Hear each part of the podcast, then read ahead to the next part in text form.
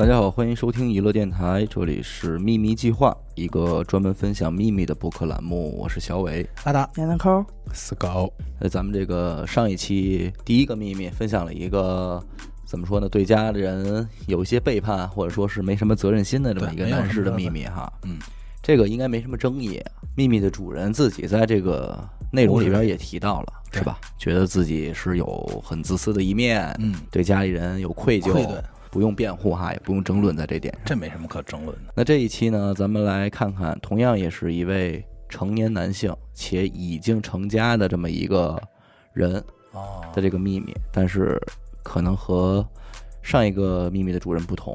哦，这个人呢，可能就相当于是出于对家里人的保护，保护而选择自己隐忍了一个事情。咱们来听听这个人是什么样的秘密啊？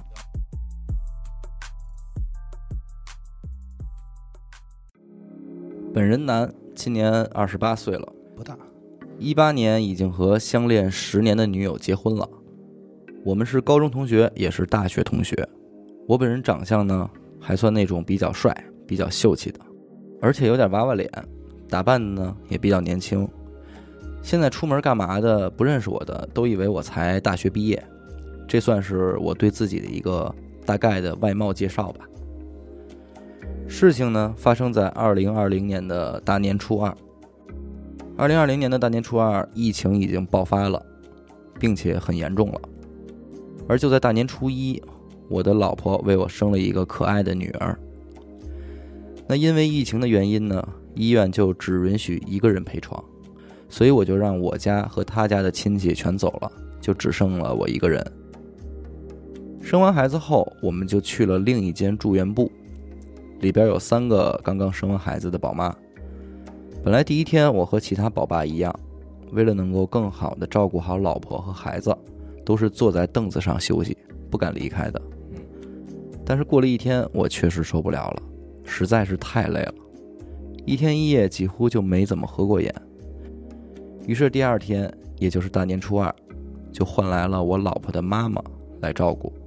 我呢，就在医院的过道租了一个陪护床，在上面凑合的休息休息。明白？说白了就是他和丈母娘两个人轮班一下倒，班儿，哎，事情就发生了。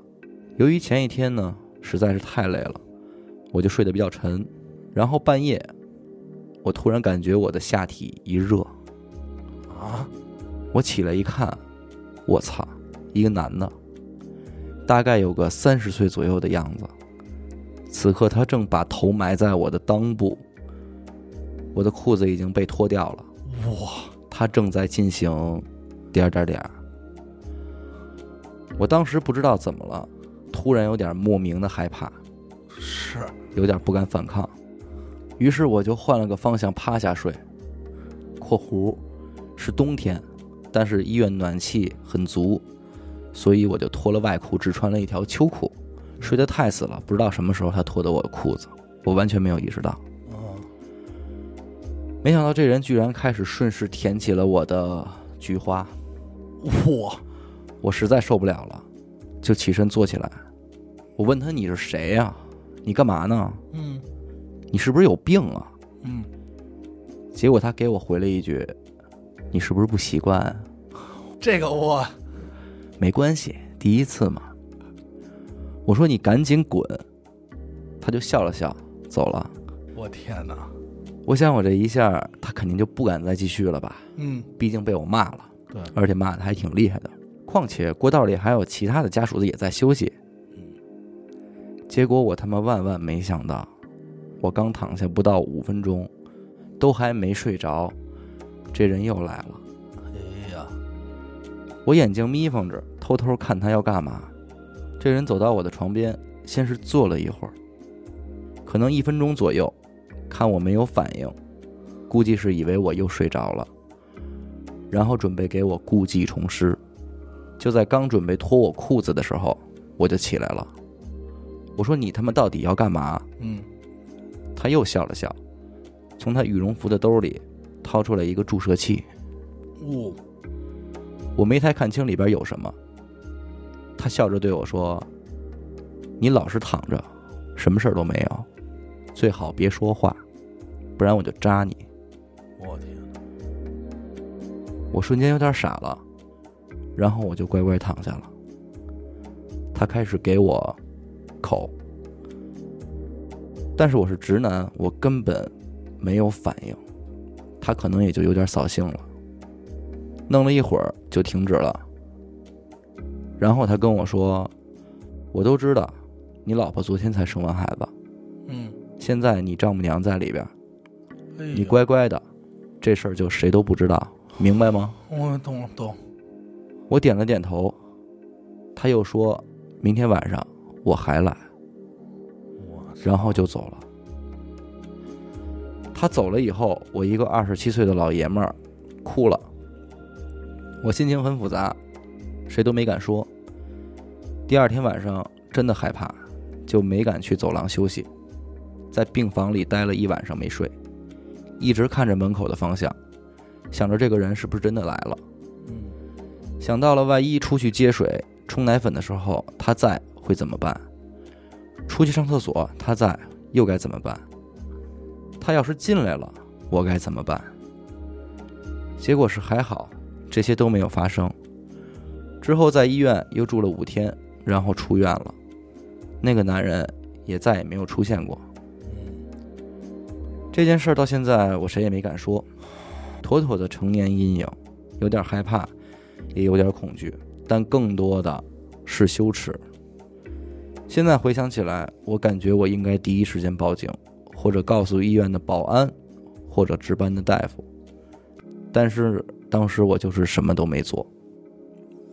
现在借助娱乐电台这个平台说出来呢，让更多的男孩子也能警醒一点。这个社会，即使是男孩子，也要好好的保护自己。干这事儿那人应该是有思考的，惯犯，对，选在妇产医院这个地儿，他肯定有点小心思。我觉得应该肯定不是第一回了。他在这个位置做，肯定是因为他觉得这个地儿的成功率高。这些被猥亵的大几率不会选择报警啊，告诉别人或者什么。我小时候遇到过一个类似的事儿，小学坐公交车回家，应该是五六年级，然后我跟一个哥们儿都坐这个叫八幺六路，嗯直达我们家，嗯每天都习惯这条路。到那儿以后等车的时候，来了一陌生男子，当时比我们大挺多的，看不出来年龄，他就一种微笑状，然后过来摸摸我们脸，嗯然后你第一反应就是什什么呀？嗯然后他就离你特更近，你肯定往回退，他就离你近，又摸你，然后就很害怕。然后我们当时第一反应就是，嗯赶快闻闻自己这脸上或手上，就是他什么东西，你知道吧？因为你你不知道这是什么。然后后来我跟我那朋友就吓坏了，就等于逃到了这个过街天桥上，因为觉得过街天桥上人多，然后在公过街天桥上俯视这个公交车站看他，然后一会儿远处看车来了，撒腿从天桥上跑下来，直接上车。嗯但是那会儿就是很无助，我不知道我该干嘛。嗯，都说该报警，但或者说是你喊人，但我不知道这是一个什么行为。就其实男人被男人猥亵是一件非常可怕的事儿，啊，对，谁谁第一时间估计也受不了。我估计是那种惊讶大于你的其他反应，而且这哥们儿他到现在为止应该也没敢跟自己的这个是家家人说。跟谁都没说过。对，首先我觉得他作为一个男人啊，或者说是一个一家之主，就背负的这件事儿，隐忍，隐忍啊，是吧？过于沉重了，我感觉。对，然后再一个就是说，自己还是得从这个阴影里跳脱出来，对对对吧？他说这是成年成人的阴影，他不像那种童年的阴影。他已经二十七了，童年阴影没准你就后来就忘了，伴随着你的生活。嗯但是这个成年的阴影真的是他无时不在。因为这里给我一种什么特别强烈的感受，我经常会幻想，如果我遇到什么事儿的时候，我应该会挺身而出。嗯嗯但是当你真被威胁的时候，你无论是出于无奈还是恐惧，你没有作为嗯，的时候，其实那种对心里的自己的自责，对其实也很难受。对，还是得提醒这个广大男性听众啊，保护自己。保护自己。这个谁也想不到，任谁也想不到，说我自己在一个医院里边躺会儿，怎么会出这种事儿？这是大庭广众啊哪个医院呀？那那谁知道？人家也没说呀。秘密嘛，秘密。对啊，人家不可能说自己在哪个城市哪个医院，就这拿针头这哥们儿逮着，应该也不轻判。肯定不轻、啊不轻。。嗯嗯。OK，如果您也想向我们分享您的秘密，那么请您关注我们的微信公众号“一乐周告”，回复“秘密”两个字，即可获得专属的投稿邮箱。我们的节目会在每周二的晚上九点进行更新。感谢您收听娱乐电台，这里是秘密计划，我是小伟，阿达。闫南抠。死狗。我们下期再见。